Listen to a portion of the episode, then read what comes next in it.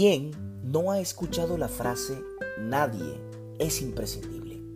En especial cuando alguien abandona la organización. En este capítulo voy a hablarte de la fuga de talento en las compañías, justificada en un argumento que es totalmente falso. Si se va, se reemplaza y listo. Lamento decirles, señores, y si hay un líder aquí, por favor, téngalo presente. Sí hay personas indispensables. Y aquí te voy a contar por qué. Creo yo que la frase no solo es falsa, sino que, aún sabiéndolo, la repetimos porque es una forma de ocultar el error que cometemos cuando dejamos ir a esa persona que es imprescindible. Pero por mucho que la repitamos, no se va a llenar el vacío que deja quien se va. Naturalmente, el trabajo que esa persona hacía la puede hacer cualquier otra, pero la pregunta correcta aquí es si la puede hacer igualmente bien. Y es que cada trabajo tiene múltiples facetas e incontables dimensiones. Cualquier actividad por muy humilde que parezca, se puede evaluar desde distintas perspectivas. Por ejemplo, la rapidez con que se ejecuta, la precisión con que se hace, la consistencia en el tiempo, incluso la forma en la que el cliente percibe a esa persona. Y a esto hay que agregarle aquellas actitudes y comportamientos que, aunque no estén escritas en un manual de funciones, sí afectan a la organización, como por ejemplo el buen humor de Carlos, la cordialidad de Sandra, el servicio de Juan, el optimismo por alcanzar resultados que imprime María y la franqueza de Luis al momento de afrontar un nuevo reto. Y señores, no nos digamos mentiras. Todos aquí hemos tenido la fortuna de haber sido atendidos por personas excepcionales, especiales, y también hemos tenido la sensación de que cuando esa persona muere o ya no está, nunca nadie la va a reemplazar. Ese postre, tal como lo hacía ella, no se va a volver a hacer.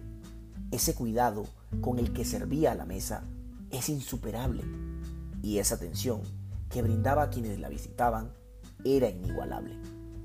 Esos son los primeros recuerdos que vienen a mi memoria al hablar de personas indispensables pero también recuerdo a algunos profesores, directivos y colegas que a lo largo de los años han sido ejemplos para mí.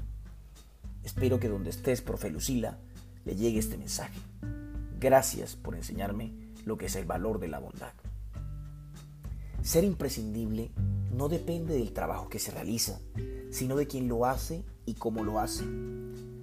Los directivos tenemos una enorme responsabilidad que no solo va ligada al hecho de tener que ayudar a desarrollar a estas personas, sino de no dejarlas ir.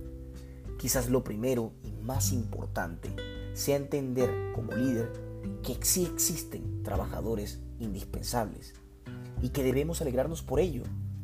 Es una mezcla extraña que no se puede forzar.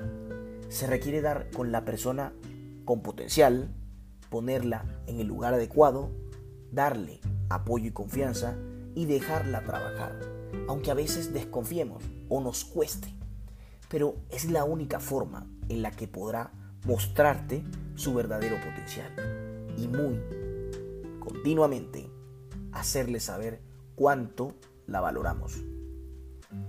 Por, el, por otro lado, todos, de alguna manera, deberíamos ser capaces de aspirar a ser imprescindibles, especiales, indispensables.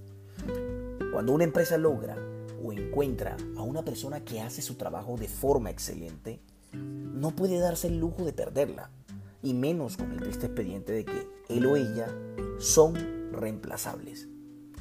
Así que déjame decirte, amigo mío, si fuiste uno de los tantos miles que en su último empleo escucharon esta frase, o que en la actual lo escuchas después de haber dado el 200% de esa compañía, dándole horas de trasnochos para ejecutar ese informe o alargando jornadas solo para cumplir una meta y piensan prescindir de sus servicios o ya lo hicieron, no te sientas mal. Realmente es un argumento mal justificado por las empresas al no ser capaces de aceptar que hay talentos y personas que no tienen ningún tipo de reemplazo, ni por mucho nivel de seniority que traiga un nuevo candidato o por una amplia trayectoria o un tanto recomendado. Si hay algo que podría decirles, señores, es lo siguiente. Nadie es tan viejo para dar consejos ni tan joven para no recibirlos. Pero si hay algo que puedo sugerirte es, estés donde estés, sea cual sea tu trabajo, intenta seguir aquel viejo proverbio que dice, cuando naciste, todos reían y tú llorabas. Vive de tal forma que cuando mueras, todos lloren y tú rías. Feliz Navidad y por favor, si no has perdido a alguien en esta pandemia y aún estás con los tuyos, agradece, detén este podcast y corre a abrazarlos. Algún día, ojalá muy tarde, ya no estarán allí.